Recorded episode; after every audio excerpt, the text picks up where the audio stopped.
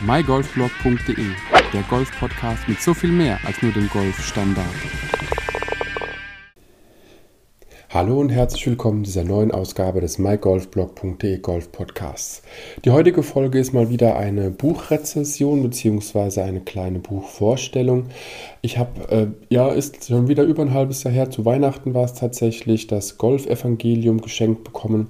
Das ist ein Buch von Kurt W. Zimmermann, das im Copress Verlag erschienen ist.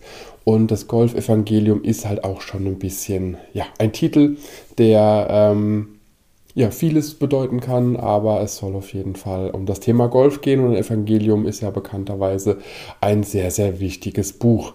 Und deswegen heißt es auch noch in, in der Unter, im Untertitel die frohe Botschaft eines frohen Spiels.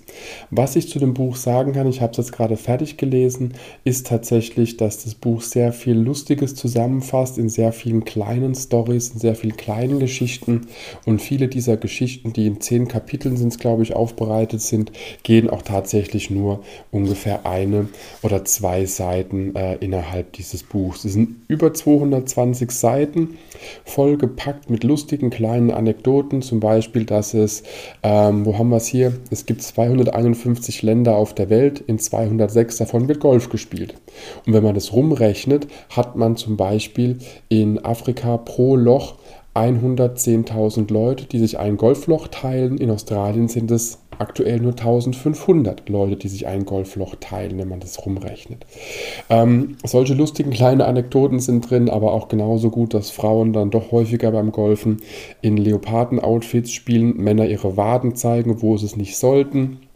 Ähm, Reisetipps, also die Reisetipps fand ich tatsächlich super. Der Reisetipp ist, wenn ähm, ja, vom Herrn Zimmermann die Frau sagt, hey, wir sollten doch mal da und dahin fliegen, er sich eine Stunde Zeit nimmt für eine Entscheidung, ob er Ja oder Nein sagt dazu und erstmal eben googelt und einfach eben schaut, was gibt es dort für Golfplätze in der Nähe. Und er tatsächlich auch sagt, also sowas wie Ägypten, die Pyramiden kann man wunderbar von einem anliegenden Golfplatz aus bewundern, auch andere Sehenswürdigkeiten, Weltkulturerben oder wie auch immer, lassen sich perfekt vom Golfplatz aus betrachten. Aber so Dinge wie Machu Picchu kann man auf jeden Fall auf die Seite legen, denn da gibt es keinen Golfplatz, von dem man aus drauf gucken kann. Das sollte man sich wirklich dann sparen. So kleine Anekdoten. Das finde ich tatsächlich wirklich sehr erheiternd und ähm, ja, und so geht es eben tatsächlich die ganze Zeit. Ich muss immer wieder schmunzen. Ich habe das Buch gerade vor mir liegen, blätter es immer wieder durch. Und da geht es auch wirklich darum, dass im Golf ja tatsächlich so ein bisschen, ähm, was auch, ja, wie soll man das sagen, was äh, Seltsames hat. Auf der einen Seite denken die Leute immer, Golf sei sehr snobistisch. Aber wo auf der Welt wirst du sofort geduzt, wenn du irgendwo hinkommst? Und wo auf der Welt bist du sofort ähm, mal, anerkannt? Das ist immer auf dem Golfplatz. Die Leute sind immer happy, fröhlich und froh im Normalfall, wenn du auf dem Golfplatz erscheinst und du bist sofort mit den Leuten per Du, ob du willst oder nicht. Und das ist genau das, was er eben auch beschreibt. Er schätzt auch, dass man Angela Merkel auf dem Golfplatz duzen würde. Und ähm, dass es aber auch dann trotzdem bei manchen Leuten dann wiederum dieses wohlbekannte, was ich auch schon mal angesprochen hatte, Tagesdu gibt. Und äh, man ist auf dem Golfplatz per Du, man ist im, in, ja, in der Gastro per Du, man unterhält sich, man ist per Du und auf dem Parkplatz ist man wieder per Sie und am nächsten Tag ist man wieder allgemein per Sie, außer man trifft sich auf dem Golfplatz, da ist man per Du. Und solche Dinge beschreibt er eben, dass es im Golf ja genau dieses Thema ähm, gibt.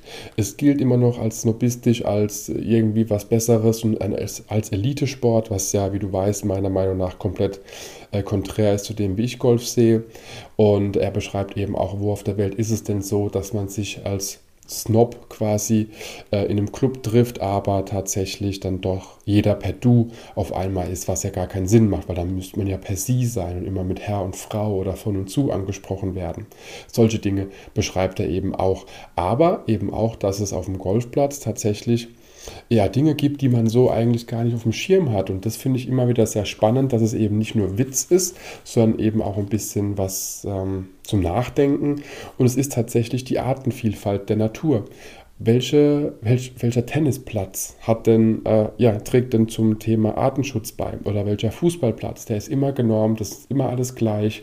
Äh, da gibt es keine Biotope, kein Totholz, äh, ja, keine, keine Wälder oder irgendwie äh, was dergleichen, wo eben Natur drin wirklich gedeihen kann und das Golf wohl mit einer der einzigsten Sportarten ist, die tatsächlich genau das fördern und deswegen auch die ähm, ja, teilweise Umweltschutzorganisationen mit Golfverbänden gemeinsame Sache machen, um eben die Artenvielfalt und die Natur zu schützen. Und so ist es auch tatsächlich bei meinem alten Golfplatz oder alten Heimatclub. Dort sind tatsächlich die, äh, die ganze Anlage steht auf Naturschutzgebiet, beziehungsweise hat irgendeinen anderen Namen, aber sowas in die Richtung geht's.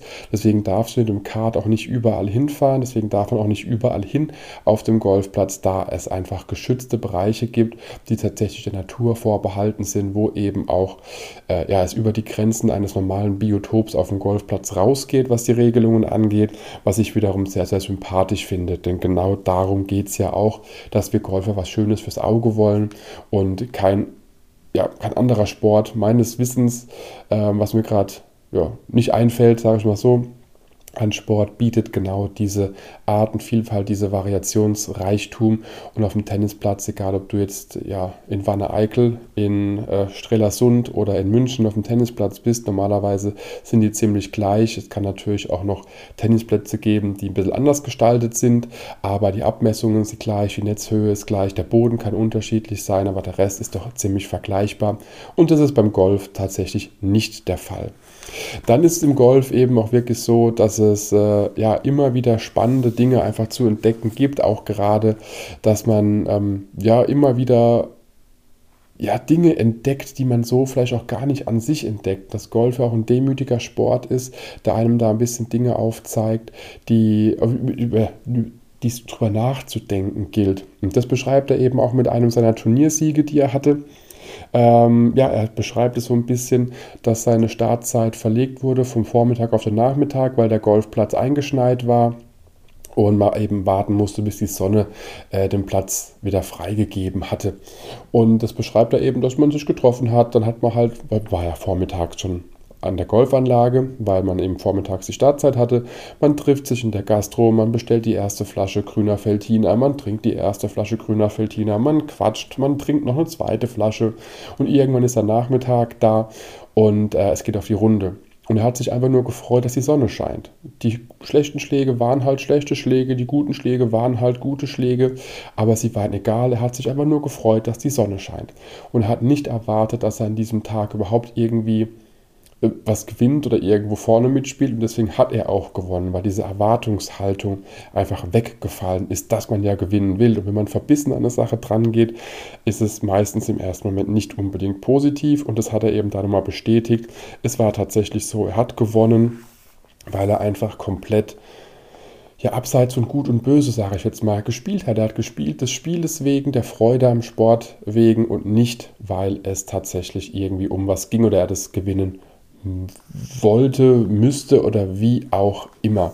Und das ist wirklich so das Schöne daran, dass er eben das ganze Thema Golf auch ein bisschen beschreibt mit, man trifft sich, man geht eine gute Runde, er hat immer wieder praktische Beispiele mit dabei, die es einfach für mich spannend machen und ähm, muss auch dazu sagen, das Buch, ich habe es mehrfach angefangen zu lesen und es ist auch bei dem Buch gar kein Problem. Man kann es einfach hinlegen, man lässt es mal einen Monat liegen und liest weiter, weil jede Geschichte per se von diesen ein bis zwei Seiten Länge her ist ja abgeschlossen. Das ist ja eine Anekdote zu irgendeinem Thema im Golfen. Das heißt, es hat keinen Zusammenhang, dass man jetzt 220 Seiten oder über 220 Seiten des Buchs am Stück lesen müsste, sondern man liest es einfach, man kann es wieder hinlegen, man greift es mal wieder, man liest wieder ein paar Seiten, kann es wieder hinlegen und das hat mir wirklich gezeigt. Es ist ein Buch, was ich hier einfach in einem Podcast nochmal vorstellen möchte, denn es ist einfach lustig, es macht Spaß, es hat auch tatsächlich irgendwie ja, viel Wahrheit drin, denn äh, habe nochmal aufgeschlagen, Lizzie kann nur mit gelben Tees. Äh, wir alle kennen das, irgendjemand hat zum Beispiel immer nur seine, seine äh, ja, Lieblingstees. Lizzie in dem Fall hat gelbe Tees, sie kann nur mit gelben Tees abschlagen. Äh, die Mütze vom Herbert hat zum Beispiel irgendwie ein Muster drauf, was nicht rausgewaschen werden darf, weil das ist eine Glücksmütze. Ähm, und so geht es die ganze Zeit, dass man da wirklich so ein Aberglaube einfach mit drin hat, dass man... Ähm, sagt, nur mit dem, wenn das dabei ist, kann es eben funktionieren.